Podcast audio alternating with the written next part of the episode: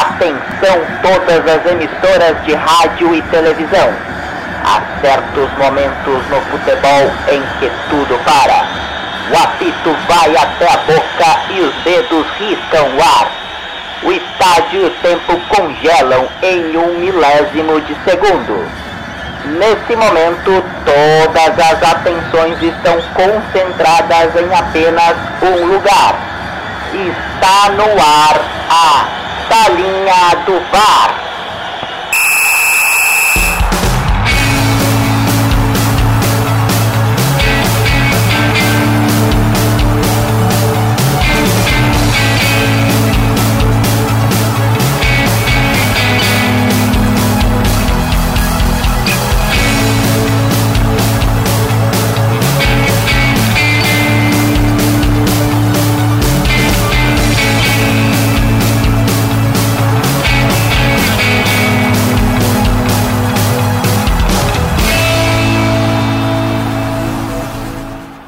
Eu sou o Will e pode colocar para tocar Festa no Gueto e Deixa a Vida Me Levar do Zeca Pagodinho que o Brasil é pentacampeão. Sou o Marcelo Coelho e o único pentacampeão mundial é o meu Brasilzão. Eu sou o Daniel Martins e mais feio do que o cabelo do Ronaldo na final é torcer contra a seleção esse ano, hein? Eu sou o Rodolfo e a regra é clara: não se faz uma votação de melhores de uma competição antes da competição acabar. É só zica. E tá no ar mais um programa da Salinha do VAR e esse é o nosso décimo programa. Chegamos a dois dígitos de programas. Um marco na história aqui do Salinha. Espero que venha 10, 20, 30, 40 mais aí pra gente continuar falando sobre futebol. E é um programa especial. A gente vai falar dos 20 anos da conquista do pentacampeonato pela seleção brasileira. Que campeonato! A gente foi campeão do mundo em cima de uma Alemanha toda badalada, com o melhor da Copa jogando no gol, e lá o Ronaldo destruiu, destraçou. Eu tenho lembranças muito, muito boas com essa Copa, porque eu tinha 12 anos na época, e ela foi uma Copa ao contrário, né? Tipo, ela aconteceu na Coreia e no Japão, e enquanto lá era meio-dia, aqui era meia-noite. Então os jogos aconteciam de madrugada, tu tinha que acordar cedo para acompanhar a seleção. Enfim, tenho lembranças muito boas com a Copa e eu queria ouvir de vocês as, essas lembranças que você tem com, vocês têm com o Mundial. Cara, eu não tenho tantas lembranças assim vívidas, sabe? Eu tenho muito mais flashes do, do momento. Até como você disse, era madrugada né? Eu tinha 5 anos, não, não tava sempre acordado. Eu lembro de, de pegar o meu pai acordado sempre. Ele sempre ficava acordado até mais tarde, mas dessa vez era diferente, né? E ele não é ligado ao futebol. Minha mãe é muito mais ligada ao futebol do que ele, assim, mas ele ficava lá na, na sala, na frente da TV, com uma cerveja já aberta, tal, falou, assistir o jogo tal.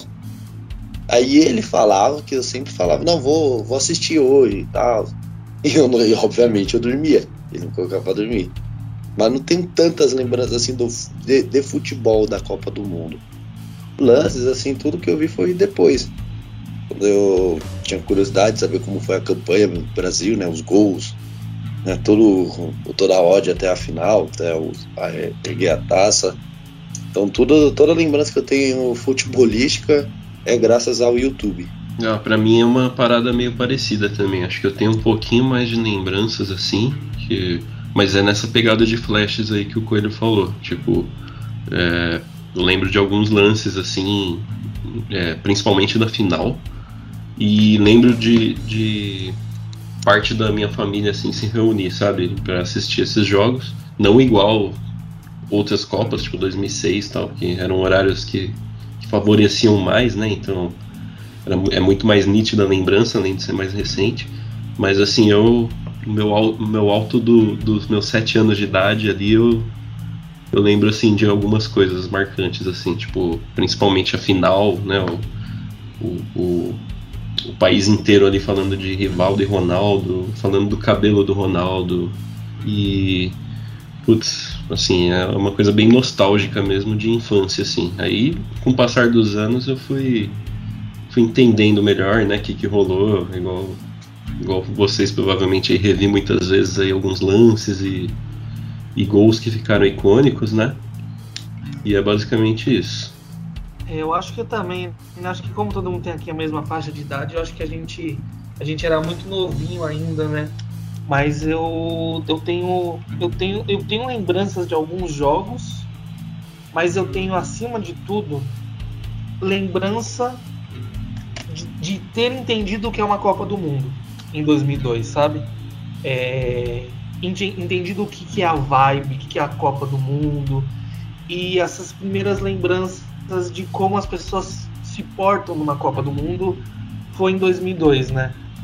É, eu lembro, eu lembro muito disso, assim. Eu acho que foi, foi, foi o que me fez me apaixonar por Copa do Mundo, é, pela seleção e tal, porque eu lembro que estava todo mundo na mesma energia e era muito estranho, assim, porque parecia realmente que era um evento que parava o mundo, né? Eu acho que antigamente até parava mesmo. É, eu morava aqui em São Paulo, eu morava num, no Belenzinho, aqui, né, na zona oeste de São Paulo, e eu morava exatamente para uma, né, no, no, bem de frente para uma, uma avenida muito movimentada aqui, que é dia e noite fica passando carro e ônibus e tudo mais, né? E eu lembro que é, foi, foi a primeira vez, e talvez uma das únicas, que eu vi tudo parado. Enquanto tinha jogo, é, não passava carro, não passava pessoa, não passava nada, nada. A rua morria. E dava para ouvir assim a cidade toda em silêncio. E aí quando saía gol, nossa janela era bem grandona, né? Dava para ver assim, ouvir as, as pessoas pirando, né? É, então, nossa, essa energia só por, por si só me, é, chamou muito a atenção, né? E eu lembro também porque tudo girava em torno da Copa, né? Então era muito engraçado ver como tudo ficava verde e amarelo e todos os programas na TV eram cortados por notícias sobre a Copa, resultado de jogo. Acho que em 2002 era que tinha um, hoje muito ultrapassado, mas um. Era 2002, né? Um lutador de sumô de tanguinha, num, num CGI muito merda, que vinha anunciar os resultados assim do, dos jogos do dia, sabe? Era racista, claro, com certeza, mas era, era divertido assim. E e ouvir o Galvão, sabe? E, nossa, é, é 2002 para mim foi muito especial. A Copa de 2002 foi muito especial. E a gente conversava na escola nos dias seguintes do que aconteceu, do cabelo do Ronaldo, não sei o que, sabe? Cara, era sensacional, né? Copa do Mundo é tudo de bom. É, eu acabei entregando a idade aqui, né? Quando eu falei que eu tinha muitas lembranças da Copa, eu já, já tô entregando minha idade, que eu sou, acho que o mais velho, assim, aqui, né? No grupo. Mas tudo bem, tudo bem é, a gente compartilha as lembranças, é legal, assim, vocês contando que vocês eram criança e tal. Claro, 12 anos também é criança, né? Mas 5 é uma diferença grande, assim. Então, com 12 tu acaba entendendo mais o que, é futebol e tal. Eu lembro de voltar pra escola e ter colegas meus que jogam, jogavam bola comigo com o cabelo do Ronaldo já para jogar bola no, no, na educação física já. Que, é, que era muito legal, isso virou uma febre na época. Tipo, a maioria dos meus colegas cortou o cabelo daquele jeito por causa do Ronaldo. É o que era o Neymar hoje, né? Fazendo aquele boicano lá na época do Santos. A gente teve esse efeito com o Ronaldo. E foi muito bacana isso, foi muito marcante. Mas vamos falar da, da seleção mesmo, né? Da, da, convocação. E até é interessante a convocação de 2002, 2002 porque nós tivemos 23 convocados, 23 jogadores, né? O Emerson se lesionou antes de, de embarcar para Coreia, Coreia e Japão. E aí o, o, o Filipão chamou o Kleberson pro lugar. E, e, esses 23 jogadores, 13, 13 jogadores atuavam pelo Brasil. Atuavam no futebol brasileiro. Então a gente tinha 13 atuando pelo futebol brasileiro e 10 fora. E hoje em dia não é assim, né? Hoje em dia a gente tem dois, três no máximo uh, atuando no Brasil e todos os outros atuando na Europa e em outros lugares, né? E é interessante, né, a gente pensar nisso e como mudou uh, de lá para cá, né? Acho que os outros títulos do Brasil também a gente tinha jogadores atuando no, no, no Brasil mesmo, aqui no, no país, e, e, e, o futebol ficou muito globalizado, o talento brasileiro começou a ser exportado. E, cara, eu, eu sou o cara que penso que a gente deveria ter uma regra para a Copa do Mundo. E é uma regra muito polêmica. Eu acho que 50% dos jogadores convocados têm que atuar no Brasil tem que atuar no país que, que joga, que vai defender. Eu acho que seria muito interessante para valorizar os campeonatos locais e também para valorizar o, o, o, selecionável, né? Tipo, pessoas que estão jogando no, no, país e estão defendendo. O que vocês acham? Puta, eu de cara sou totalmente contra essa, essa ideia assim, que primeiro não, não acaba premiando os melhores. Vamos dizer, hoje, né, no, no mundo real aqui, a Europa é o berço do futebol, né, para você ter grandes espetáculos. Então quem se destaca vai para lá. Quem não se destaca acaba ficando ou no seu país ou vai para ligas mais periféricas, exteriores, assim, né? Não tão ali na Europa. E, e acabaria caindo a qualidade de muitas seleções. E, cara, sinceramente não, não mudaria muito. Porque não seria algo natural, não seria espontâneo essa, essa mudança, assim. Que é o que eu acho muito interessante dessa seleção de 2012. 2002, aliás. Pô, tanto de jogador que jogava aqui no Brasil, porra, é, é magnífico. Até puxei aqui, pô, Marcos, Palmeiras, Ricardinho, Corinthians, Gilberto Silva, Atlético Mineiro, o Dida, Corinthians. Pô, mano, é, é muito interessante você ver isso aí, enquanto a gente tem essa última fase né, do futebol brasileiro batendo de frente com os europeus. Hoje não tem mais essa dinâmica, né? Não, não tem mais esse. Essa realidade não está mais a nosso favor. Né? Tem um campeonato muito bom aqui, né? Não é o melhor, o nível também não é lá essas coisas, mas é um campeonato bom se a gente for falar em América Latina. Mas não dá pra gente colocar no mesmo patamar hoje de, de Europa. É, a gente ganha, acho que em, muito ainda da, da Liga dos Estados Unidos, né? Que eu vejo muita gente falar assim, mas não sei da onde, que não sei que futebol eles estão assistindo lá nos Estados Unidos, que dizem que é melhor do que o nosso. Mas não, ainda não tem como a gente combater né, cara a cara o futebol europeu. Então acho que essa, essa, essa regra seria interessante se a gente fizesse campeonatos, né, outros tipos de campeonato. Como por exemplo, teve aquele que era, eu esqueci, um super clássico, que era Brasil versus Argentina, mas só poderia convocar os jogadores que atuavam nos seus países. Aí isso eu acho interessante, né? Não trazendo isso para a Copa do Mundo, que aí poderia, beleza, né? dar uma moral para ligas nacionais. É, eu também sou contra pelo simples motivo que eu acho que a gente seria seria quem mais se quem mais se ferraria nessa, né?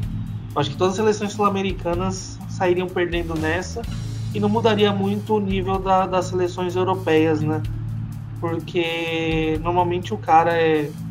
Os caras são bons lá e acabam jogando no próprio país mesmo, porque a Liga Europeia só tem um, só tem um, tem um nível muito bom, né? Mas, mas quem é, por assim dizer, a carne do mercado somos nós aqui, né? Da, da, da Sul América, da África, né? Então eu acho que a gente só perderia nessa aí, então não acho, não acho que faz muito sentido, não. Eu acho que seria legal alguma coisa que equilibrasse nesse sentido, mas não a nível seleções, a nível clubes mesmo. Algo, algo para que o futebol não seja tão predatório assim, sabe? Mas eu também acho que, o, que tem uma barreira do dinheiro, assim, que eu acho muito difícil de quebrar, né? E também porque os jogadores, no fundo, eles têm interesse também de ir para a Europa, de conhecer o futebol europeu. Acho que é isso. É, eu também. Tipo assim, a, a ideia me agrada muito, assim, no sentido de. Pô, é, é maneiro demais, né? Ter os jogadores daqui indo pra seleção, né? Você pensar no, sempre nos destaques aqui do Brasileirão, da Libertadores, sendo sendo nossos representantes ali na seleção, né, e se unindo, os rivais aqui, né, joga, é, jogadores que são de times rivais aqui, é muito maneiro, assim. Mas hoje é, a gente ia se ferrar mesmo nessa. Tipo assim, se fosse algo natural, né? Ah, não, igual era até anos 80, 90, até 2002 mais ou menos aí que a gente tá falando. Se fosse algo natural assim, não. A maioria dos caras fodas estão aqui, jogando aqui no, no Corinthians, no São Paulo, no Inter, no Grêmio e tal. Eu acho que seria muito louco assim se acontecesse, mas de forma orgânica, né? Acho que hoje não infelizmente não ia rolar, a gente ia se ferrar muito mesmo, a gente ia acabar protestando pelo contrário, né? Tipo assim, acaba com essa regra, pelo amor de Deus. A gente tinha que ter convocado fulano, ciclano que tá lá no, no Tottenham, no Atlético Mas- de Madrid e tal. Mas tu não acha que ia ter um fluxo migratório de jogadores pro Brasil justamente pra poder jogar a Copa do Mundo? Olha, eu acho que isso ia acontecer. Hum, é um bom, é um bom Mas ponto, aí teria assim, um mas. problema. Quem pagaria o salário desses caras que ganham milhares de, de euros? Cara, aí, aí, o jogador ia ter que botar na balança. Ah, eu acho mas que- isso aí, cara, não. Eu acho que os clubes do Brasil, eu acho que os clubes do Brasil iam acabar virando vitrine de investimento. A gente já teria o modelo SAF aí de todos os clubes praticamente, justamente por causa desse dispositivo na regra. Detalhe. Mas aí entra um, um- um meu- outro ponto, né? Beleza, tem esse essa parte de trazer investimento para cá, mas quem seriam esses investidores? O, o brasileiro né, não, não investe tanto aqui assim. O que mais tem de investimento aqui é patrocinador. Agora que a gente tá vendo Ronaldo né, comprando o Cruzeiro, assim, nesses modelos SAF, mas Botafogo, Vasco, Bahia, que tá que pode sair aí, é tudo estrangeiro. Se a gente fosse pegar essa pegada e fosse para todo mundo, os caras iam tirar o dinheiro daqui e jogar no país dele para atrair essa, essa vitrine. Né? E, pô, na realidade, eu não vejo, por exemplo, Neymar abrindo mão dos mais de 100 milhões de euros para vir jogar no Brasil. Ou até mesmo o Rafinha, querendo ou não, o cara pensaria na, na família falar, pô, sair daqui do, do Brasil com uma mão na frente e outra atrás, não tinha casa, hoje eu posso ter tudo. Pô, não sei se a pessoa pensaria nisso, falar, pô, É. beleza, amo o Brasil, mas amo mais minha família, sabe?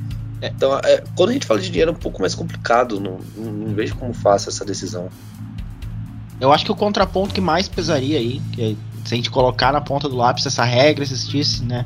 Seria justamente é, muitos jogadores brasileiros que já estão atuando, sei lá, na, na, na, na- na Espanha, na Itália. Quando chegassem na época de Copa do Mundo, os caras poderiam se naturalizar da nação dos caras para jogar por lá, entendeu? Isso, isso poderia acontecer. A gente teria um fluxo de brasileiros naturalizados assim em muitas outras seleções, o que seria muito ruim para nós. Então, é- é- a ideia já seria morta aí, entendeu? É, tem isso ainda aí. é. Tem uma outra ideia também que causa muita, muita polêmica, mas isso é por ideia para um outro programa, né? Sobre naturalização. Não- não- depois a gente pode até debater melhor sobre isso. Mas esse, né, a ideia é interessante, mas acho que para competições isoladas, assim, não Copa do Mundo, Data FIFA, essas coisas. É, eu acho que também no fundo, eu acho que, pelo menos no momento, a resposta sempre seria: foda-se a Copa. Foda-se a seleção, desculpa, mas eu tenho outras coisas em mente, sabe? Eu não vejo. Eu não vejo, acho que nem no próprio Brasil eu vejo jogadores tão, tão interessados assim em fazer parte da seleção, sabe? É um, acho que é um grande sonho ainda, mas eu acho que tem coisas que vêm acima ainda, né? É, eu digo isso até, nem falando dos brasileiros, mas se a gente pegar alguns dos estrangeiros que jogam hoje no futebol brasileiro, por exemplo, muitos deles é, sentem mais prazer em jogar por um clube aqui no Brasil do que pela própria seleção, apesar de ter toda a honra, apesar de serem, serem grandes jogadores de seleção, né? Eu acho que, eu acho que infelizmente não é prioridade mais. Eu acho que as seleções, de uma forma geral, perderam essa magia, sabe? É, Mas eu tenho uma outra ideia também, pensando assim nesse, nessa, nessa sugestão, naturalização e tudo mais. Eu acho que é, eu gostaria de fazer algo parecido assim, só que pros torcedores, assim, sabe?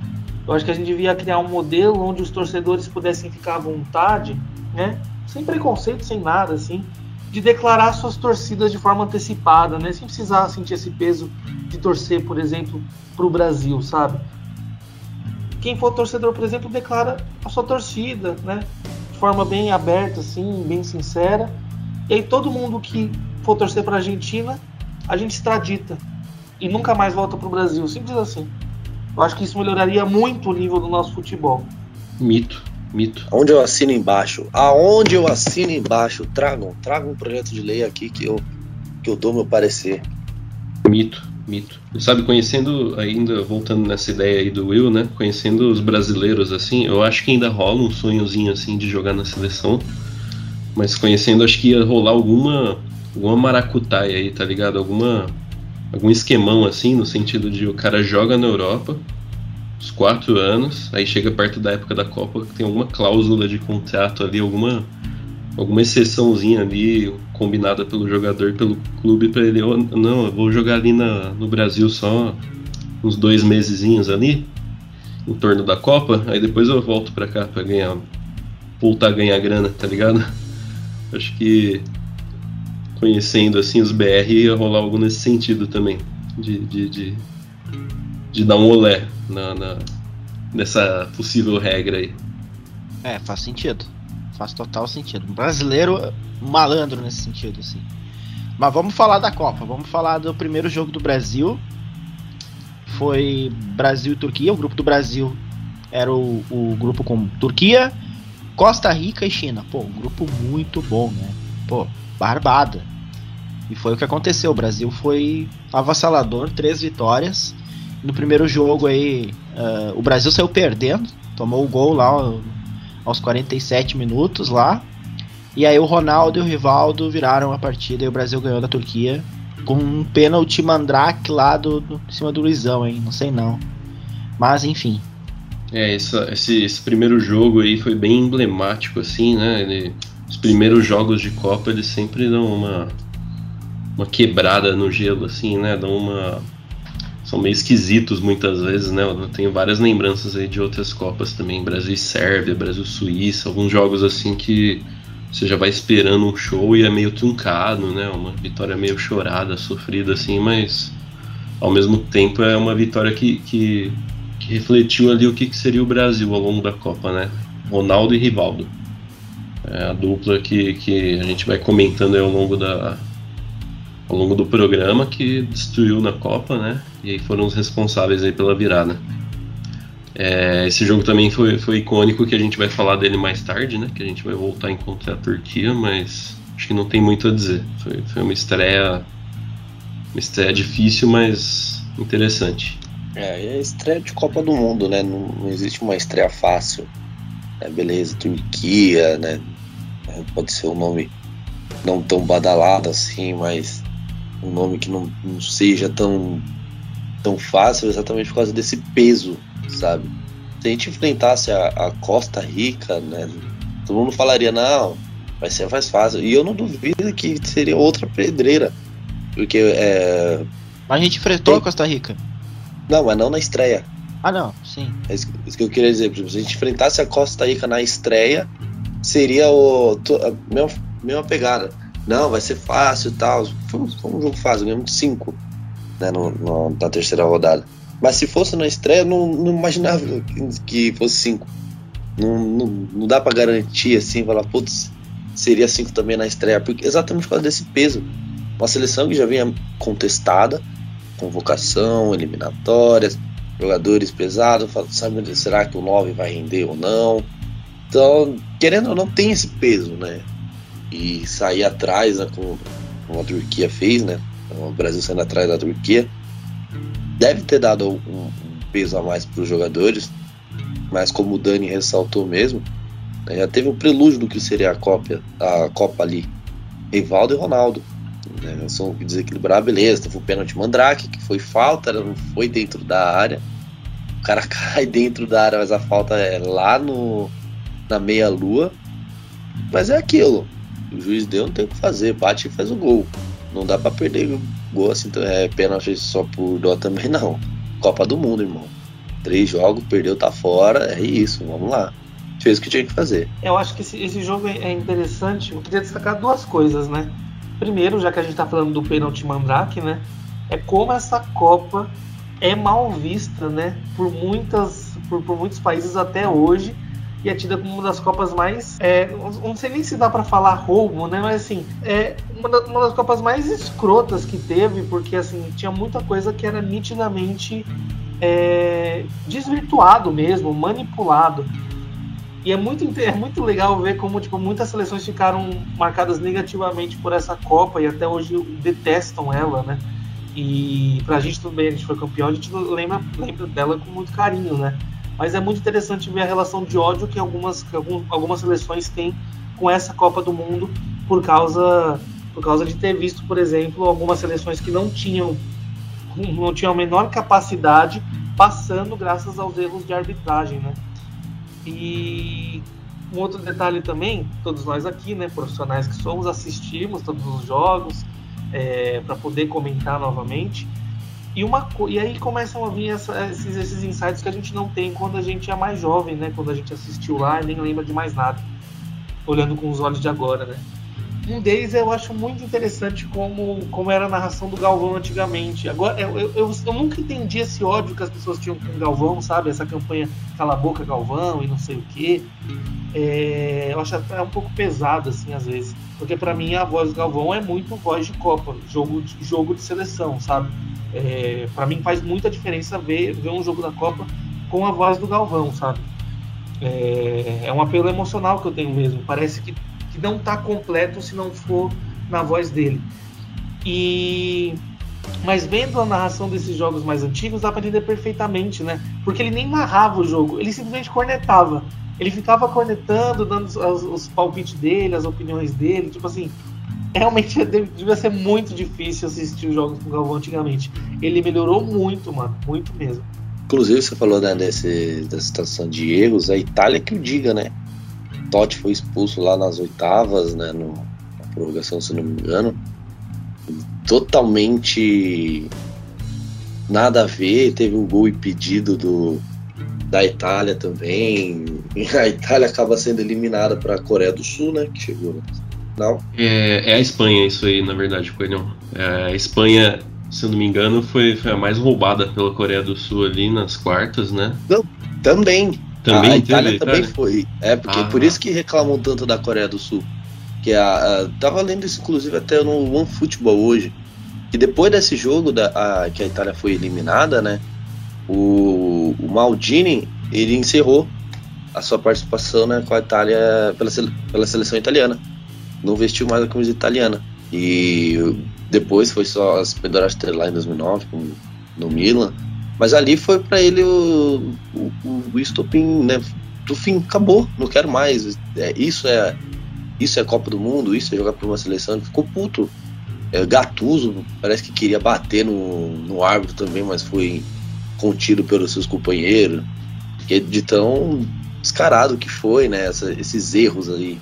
E não dá para negar, né? A Coreia do Sul foi muito ajudada, como já viu nas quartas com a Espanha pô, chegou na semifinal exatamente com essa. Não é nem empurrãozinho. Sei lá, é um, uma, essa jogada deles aí. Sim, sim. Eu lembro que das quartas foi feio. Eu lembro não, assim, vendo depois, né, sobre o jogo. É, ainda tinha o lance do, do gol de ouro lá, né, na prorrogação que você fazia e o time passava, né? E a Espanha fez um gol totalmente legal, assim, todo mundo viu na TV, tudo, só que o, o árbitro deu impedimento. Aí foi pros pênaltis e a Coreia levou, né? É, é, sobre a primeira fase do Brasil, a gente, bom, não precisa entrar muito nos méritos assim, de cada jogo. Foi 2 a 1 contra a Turquia, foi 4 a 0 contra a China, um passeio, passeio do Brasil. Um gol do Roberto Carlos de falta, que lá eu lembro muito bem, porque na capa do jornal apareceu a foto da, dos chineses na barreira e a cara de desespero dos caras era, era, muito engraçado. Costa Rica fez o que nem outro, nenhuma outra seleção fez no Brasil, que foi fazer dois gols no Brasil. A Costa Rica conseguiu. Uh, eu lembro desse jogo especificamente o gol do Edmilson, um voleio meio puxeta. Cara, foi um golaço. E aí o Brasil passou em primeiro para enfrentar a Bélgica nas oitavas. É, um 2 a 0 ali, né? O Brasil passou nas oitavas. A Bélgica que não, não é aquela Bélgica que todo mundo está acostumado a ver. Né? Desses tempos, a famosa geração belga vem forte aí, mas não, não dá para dizer que, é, um, que, é um, jogo fácil de se passar tal. E um detalhe totalmente irrelevante: essa vitória do Brasil nas oitavas de final foi no dia do meu aniversário, 17 de junho.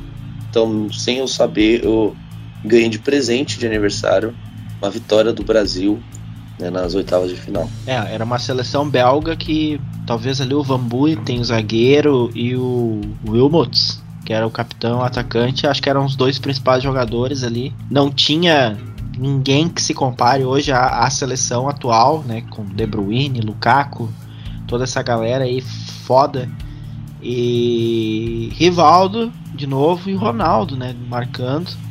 Uh, e essa Copa, né? Acho que o Dani já comentou. Essa Copa a gente vai ouvir muito falar de Rivaldo e Ronaldo, porque os caras praticamente destruíram né, em todas as partidas do, do Brasil. Eram jogadores decisivos, né? Esse 2 a 0 na Bélgica repete o jogo da primeira da primeira fase lá contra a Turquia, onde tiveram os gols do Ronaldo e do Rivaldo na vitória.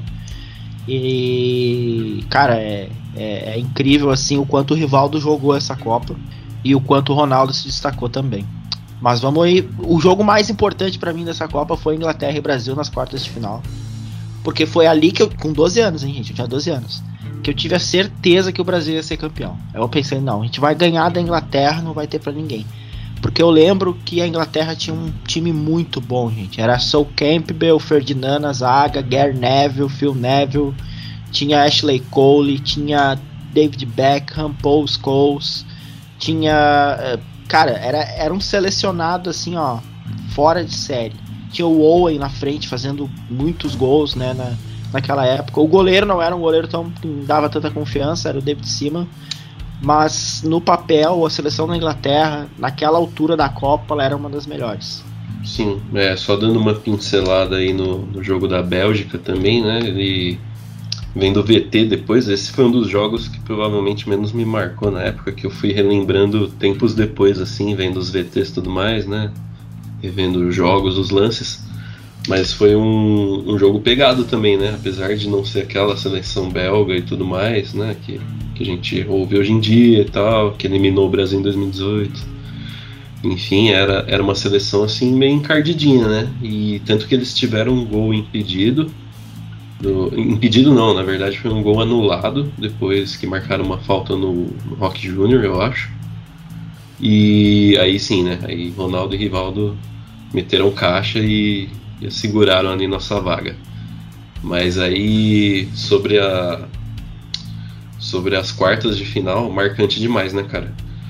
É, provavelmente é um, depois da final, assim, acho que é a parada mais lembrada da Copa, assim, por todos nós é, essa, esse jogo das quartas de final, pelos gols, principalmente, né, pelo gol do Ronaldinho Gaúcho, que é aquele aquele de falta lá histórico, né? Que ele vê o cara adiantado ali, o, o goleirão que você até citou aí, né, Will, que não, é tão, não era tão badalado, né? Pra falar a verdade, eu nem lembro desse cara. Eu acabei vendo depois aqui a escalação, o cara chamava Seaman, né? E nem lembro desse maluco, mas enfim. Não, Seaman, ele era do Seaman. Arsenal na época.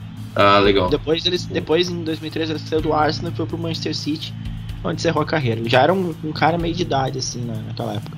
Sim, e pro City nessa época era uma coisa mais. bem menos badalada do que hoje em dia, né? Então eu imagino Sim, que ele. É que triste do cara, né, mano? O cara jogando em seleção e aí se vê jogando em Arsenal e Manchester City, dois times sem a menor tradição, é foda, mano. Sim. alguém bane esse moleque do podcast, por favor. Verdade, o, o Arsenal tem muita tradição.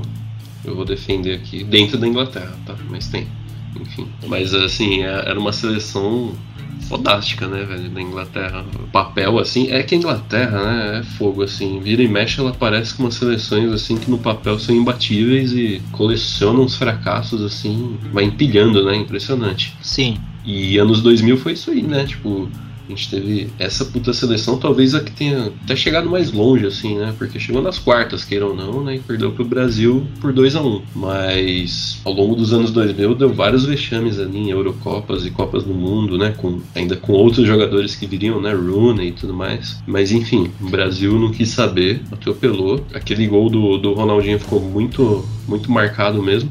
E o outro gol foi o, o do Rivaldo, né? Verdade, foi o do Rivaldo que, que, se eu não me engano, foi uma assistência do Ronaldinho Gaúcho também. Foi. Eu acho, foi, né? E isso. Foi. foi. Acho que mostra ali que muito com certeza foi o melhor jogo do Gaúcho aí nessa Copa, né? Eu acho que foi um dos piores porque ele é expulso no começo do segundo ah. tempo, né? Ele faz o gol de falta e ele é expulso. O Ronaldinho ele é expulso. Gaúcho é expulso. Ele é. é. expulso e volta só na final, né? Mas assim, mesmo, mesmo assim eu pelo, pelo, pela, pelo poder de decisão ali, eu acho muito marcante, assim, sabe? Eu acho que a, a, expulsão só deixa mais icônico, assim, o bagulho. Deixa mais lendário, porque ainda bem que deu certo, né? Que a gente ganhou a Copa, mas senão a gente estar tá xingando ele, provavelmente. Mas eu gosto demais, assim, pra mim o Ronaldinho é o herói dessa partida. Uma coisa que ninguém vai falar, que falha bizarra do Lúcio. Ah, no, gol do Owen, né? Quando o Inglaterra faz 1x0 o cara vai tentar dominar de lado com o cara atrás dele. Ele sem pede apoio nenhum. Porra, mano. Beleza, vencemos, legal, mas imagina o tanto de cobrada que não deve ter tomado dos caras. Você é louco, mano. Copa do Mundo, quarta de final. Uma, um tanque de guerra na sua frente. Dessas, dessas bobeiras é, é, é osso. Mas ainda bem, né, que a gente pôde contar ali com, Pra mim também foi um golaço do Rivaldo, né? Um tapa que ele dá na bola. A bola morrer ali na bochecha da rede. Mano, é. Acho que só quem conhece mesmo. E outra, vamos. Eu, eu sou do time que o Ronaldinho foi cruzar. Pra mim, o Ronaldinho foi cruzar, o goleirão. Não sei que o goleirão foi querer ficar ali na frente, cara. Faltou. Faltou nas aulas de posicionamento. Mas beleza, né? Algum, Alguma mãe tem que chorar antes da dele. Eu acho que ele bateu direto. Aquele gol ali, ele bateu direto. Eu acho também, cara. Eu acho que ele deu uma olhadinha assim antes de ver Eu que tá acho adiantado. que não. Eu acho que o Vampeta que soprou para ele falou: tá adiantado, Ronaldinho. Até hoje essa história é contada que o Vampeta soprou para ele que o goleiro jogava adiantado. É, o Vampeta é o contador de histórias, mas eu, eu acredito nele nessa, sim. Eu, eu, eu vou nessa de que, de que ele mandou direto mesmo. Mas do Lúcio aí foi interessante que você falou com ele. Imagina hoje em dia, se fosse assim, com rede social e tal. Crucificaram por muito menos ali Alisson e, e Fernandinho, tá ligado? Você imagina o, uma falha dessas assim, né? Que nem no 7x1 tudo bem, é uma humilhação absurda e tal, mas é. Não foi um grande culpado assim, né? Agora você imagina um Lúcio assim fazendo uma uma caca dessas hoje em dia, né? E, sendo responsável aí por uma possível derrota, né? Mas ainda bem que deu tudo certo. Esse comentário do Coelho eu achei muito, muito acertado também, porque é mais uma das percepções que eu tive reassistindo os jogos como adulto, né? Depois de assistir muito futebol na vida. Cara, é impressionante como a nossa defesa era ruim, né, cara? Tipo assim, a nossa zaga ela não se garantia. A gente, a gente tinha um ataque poderoso e o Marcos fez coisas alucinantes, mas a nossa zaga era muito, muito fraquinha, cara. E eu não sou um cara que, por exemplo, é, não gosta do Lúcio, né? Eu gosto muito do Lúcio. Eu gostei muito do Lúcio nas, nas últimas Copas que ele jogou, sabe? Mas essa zaga em 2002, assim, ela ela dava uns vacilos, dava umas dormidas, assim, muito preocupante. E era uma zaga interessante né, de se ver, né? Não era uma zaga totalmente aleatória. Mas eu acho que passa ainda muito mais pelo, pela qualidade que a gente tinha na frente, né? Não pela qualidade do, do que não tinha atrás. É, acaba ofuscando, né? Pô, é que nem você querer comparar. Pô, tem um, um, Civic. Pô, da hora, mano. O Civic não é um carro ruim. Mas o, os caras da frente tem uma Ferrari. Como que eu chego, né? Com uma Ferrari, cara? Não tem como eu chegar. A Ferrari vai, vai atrair muito mais o brilho. É, mas sim, e, né, a, a nossa defesa não era tão badalada assim, carecia muito de, de uma qualidade, de um toque de qualidade assim, né? Às vezes ser um pouco mais zagueiro, às vezes sair mais jogando, mas também é o olhar de que a gente tem de hoje também, né? Não sei até que ponto tem essa linha tênue de, estar cobrando uma coisa que não existia na época, né? Ou a realidade, sabe? Então acabou ficando com, com o que aconteceu eu analisando e dando pitacos, né? Opinião, porque não tem muito o que fazer, né? A gente não pode voltar no ano passado. E mesmo que voltasse, pra mim deixaria acontecer, ele foi campeão, pô. É, sobre as críticas ao Lúcio, ele era um zagueiro muito consistente, né? Ele era um zagueiro que avançava muito ao ataque. Tipo, ele é aquele cara que, por ter força física e ter um arranque muito bom, de repente ele chegava para finalizar em, alguma bola na frente, sabe? E, e, era uma característica do Lúcio, assim. Estilo Coman, assim, né? Claro, guardadas as devidas proporções, né? O Coman era um gênio da bola. O Lúcio não, o Lúcio era mais rústico, né? Digamos assim. Xerifão, Mas- né? É, xerifão. É, um jogador consistente, assim. né? Uhum. Ah, mas, cara, esse jogo foi muito da hora. O Ronaldinho, ele, ele fez, deu o show dele e saiu de fininho ali, tomou o cartão e, e foi pro banco pra se descansar pra final e tal. Mas foi nesse jogo que eu tive a certeza que não, a gente vai ganhar essa Copa, não, não vai ter pra ninguém. E aí, quando o adversário do Brasil confirmado foi a Turquia, que a gente já tinha ganhado no primeiro jogo, cara, a gente pode ganhar o segundo jogo, não, não tem nada que impede.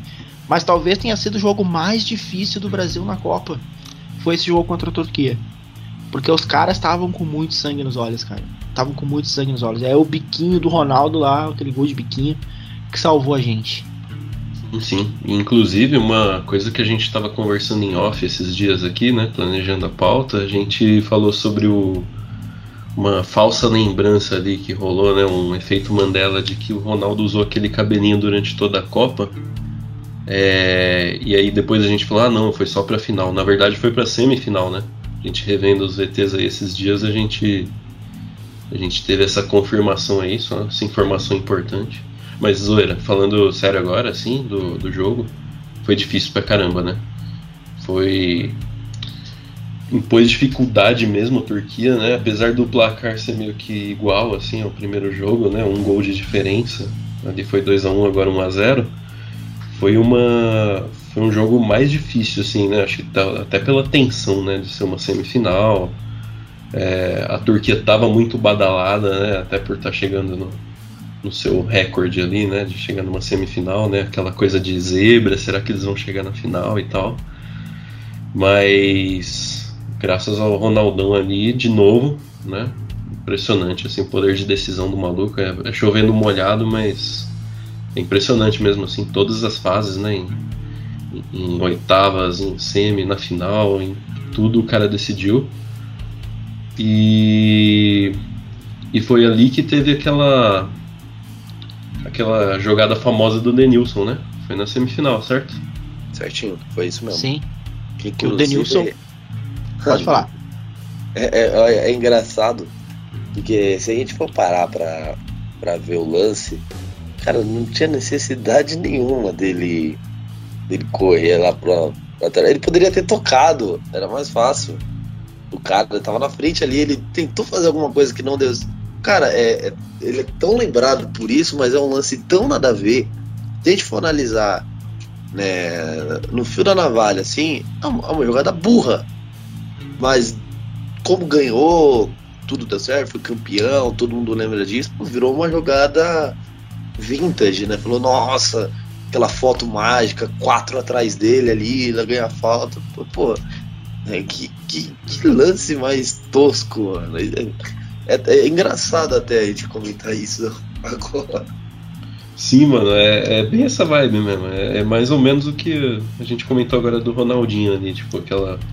Na semifinal, né? Ele deu o show dele, ele fez o, o jogo mais bonito assim dele na Copa, deu assistência, fez golaço, só que foi expulso numa bobeirada lá, né? E de boa, tá ligado? A gente lembra como lendário assim a parada, porque ganhou, né? Ainda bem. Mas assim, é a mesma pegada aí do Denilson, né? Virou um bagulho heróico, assim, ó. Virou essa coisa icônica mesmo por causa da, da vitória, né? Ele, e ficou, ficou marcado assim, ah não, o maluco entrou aqui pra segurar e fazer graça e. E, e, quase acreditam ele até pela vitória, assim, né? Não, o cara segurou a nossa vitória ali, né? É bem, bem interessante mesmo. É, esse lance do, do Denilson, cara, a ideia eu acho que era segurar o jogo, né? Era carregar a bola, prender a bola lá e, cara, se tiver que furar a bola aí, tu fura, Denilson. Porque o Brasil tava ganhando e o Filipão queria fechar a casinha. né? Era, era esse nesse sentido, assim. E eu, cara, ficou muito memorável ali aquela, aquela corridinha do, De- do Denilson ali, os caras atrás dele, cara, é, é, aquela, aquela imagem ali é a que tava na capa do jornal pra vitória do, do Brasil. E vamos falar da final? Bora! A final. Bom, antes da final, né, o Oliver Kahn já era o melhor goleiro da Copa. O melhor jogador da Copa, não o melhor goleiro, o melhor jogador da Copa. Então, antes da final, a comissão lá da FIFA escolheu Oliver Kahn como o melhor jogador da Copa. É. Belo de, de uma zicada, né? Assim como disse o, o Rhodes. É, é uma coisa estranha mesmo, né? Esse conceito de. É entendível, né? Você dar os prêmios ali antes do jogo, né? Vai mantendo o hype ali do jogo alto, mas é uma baita decisão estranha, né? Isso de premiar quem, quem que é o melhor jogador da competição antes da final. Porque isso está sujeito a esse tipo de coisa aí que rolou, né? Pra nossa alegria, o Oliver Kahn deu uma, deu uma mão mole ali no, num dos gols, né? O outro eu não acho falha dele, tem gente que, que fala que é sim, mas o segundo gol, né? Mas o acho que o primeiro foi bem, bem uma falha assim. E, e o Ronaldo meteu caixa novamente, né? Pois é, esse negócio, né? De, em 2002 até dá para entender, né? Que era tudo mais analógico e tal. Mas hoje ainda a maioria das competições ainda faz isso, né? É, elege os melhores, elege a seleção do torneio antes da final, antes dos resultados saírem, né? É muito estranho, né? Só passar um Google Forms hoje, todo mundo ali responde no celular rapidinho, sabe? Sei lá, é muito estranho isso. E eu espero que esse, que esse ano a zicada tenha sido a fala do, do Mbappé que, que as seleções sul-americanas estão muito abaixo das europeias. Eu acho que esse é o portão de zica que a gente precisava para determinar que o, que o Brasil seria campeão. Por enquanto está dando muito certo, né? Que no momento da gravação aqui está rolando a Nations League e, e pelo menos os europeus favoritos lá estão só só se ferrando ali, né? Só levando fumo. Ah, pô, é. Que decisão burra, mano. Você. Assim, eu até entendo, né, pelo lado você falar, ah, a gente não vai querer se basear só por um jogo para decidir quem é o melhor. Mas, pô, olha o nível de zicada que você dá, mano. Você fala, pô, não, o goleirão aqui é o melhor, melhor jogador do torneio, da Copa do Mundo, competição mais pica do mundo do futebol. Aí o cara vai na final, falha no. Eu também acho que só um gol dele foi falha, o segundo lá não foi. Mas, pô, uma falha grotesca. O cara bateu roupa ali total. Peraí, aí, é só, aí você abre margem, pô. Pô, esse é o melhor do, do da competição? Ele não conseguiu segurar um chute? Pô, mano, é, é simples. Espera acabar o jogo, aí você decide. É simples, é simples, cara. Até porque o último jogo também é importante, né? Acho que deveriam contar para isso. Beleza, né? Não precisa depender só do último jogo. Mas, pô, é, é, é legal você assistir o que acontece no último jogo, que é nada menos do que uma final. Então pode desequilibrar. Mas tudo bem. Né? A zicada foi ao nosso favor. E o Ronaldão, né? Que, que final, mano. Que final abençoado. Acho que é a final que todo camisa nova imagina. A bola, a bola fica mais redonda. Você sempre tá no lugar certo. Cara, é, incrível, né? Ah, foi, foi demais, velho. O, o Ronaldo se tornou herói ali de, de muitas maneiras, né? O, ele foi artilheiro na Copa, acho que ele bateu até um recorde na época de maior artilheiro de uma única Copa ali com oito gols, algo assim. É, não lembro se foi nessa Copa ou na seguinte, mas ele, ele viria a se tornar o maior. Gols. Nove gols, olha isso, absurdo. Você pensar que a Copa são sete jogos, né, cara? São três na fase de grupo e quatro mata-mata se chegar na final, né? É... foi, foi mágico mesmo, a gente sempre cita aqui o, o, o Ronaldo e o Rivaldo, né? E o Ronaldo foi herói ali absurdo, é ídolo máximo da seleção até hoje, né? O motivo de muitas pessoas compararem os jogadores de hoje ali, menosprezarem e falarem como, como não são, né, como os ídolos de antigamente e tal, o critério é Ronaldo, né? O critério é você estourar na seleção, ser campeão por ela e ser decisivo numa final, né? Tem um peso absurdo isso e, e ali eles se provaram, né, muito, muito a seleção assim. E um outro destaque ali que eu queria fazer foi o capitão, né, o Cafu, é, nosso lateral ali, ele jogou, jogou muito nessa Copa também.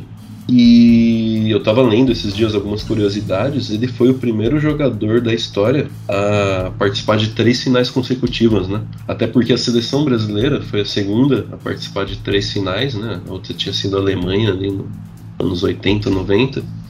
E o Brasil ele, apesar do, do Pelé ter o tri, não foi um tri seguido, né? Eles não chegaram na final três vezes seguidas. Por outro lado, o Cafu chegou.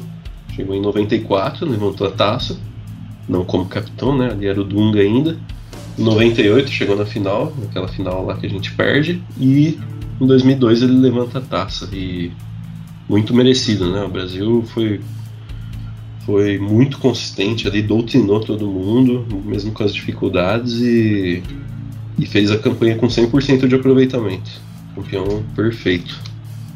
É, uh, cara, é, era um time que jogava muito no coletivo, aí veio o termo família escolar na época, que o Filipão era meio paizão desse grupo. E no papel, cara, o Filipão jogava num 3-5-2 e, e, e em game, assim, Roberto Carlos e Cafu avançando muito nas, nas jogadas de ataque. Uh, e o Ronaldinho flutuando ali com o Rivaldo e Gilberto Silva e Kleberson segurando ali a volância. Cara, no, no papel, assim, meu, era, era um time muito bom. Uh, e ganhou com, com com todo o direito possível aquela Copa. São Marcos aí, goleiro do, do Brasil, goleiro do Palmeiras também. E nesse grupo do Brasil a gente tinha Kaká também, tinha o Rogério Ceni. Então era, era um time bastante homogêneo, assim, né? De, de nomes de jogadores, tinha Juninho Paulista, Edilson Capetinha. Pô, era, era no grupo também, era um grupo muito forte. O próprio é, que a gente citou agora há pouco ali, que fez aquele lance contra a Turquia, o. O Denilson? O Denilson também, né? É, é realmente. Vampeta. Vampeta.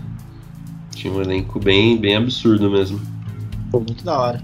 E para encerrar então, gente, para se despedir da Copa de 2002 de forma gratificante e já prospectando energias boas aí para a próxima Copa, para a gente garantir o Hexa, qual o momento mais mágico ou que mais ficou gravado na memória de vocês quando a gente fala da Copa de 2002?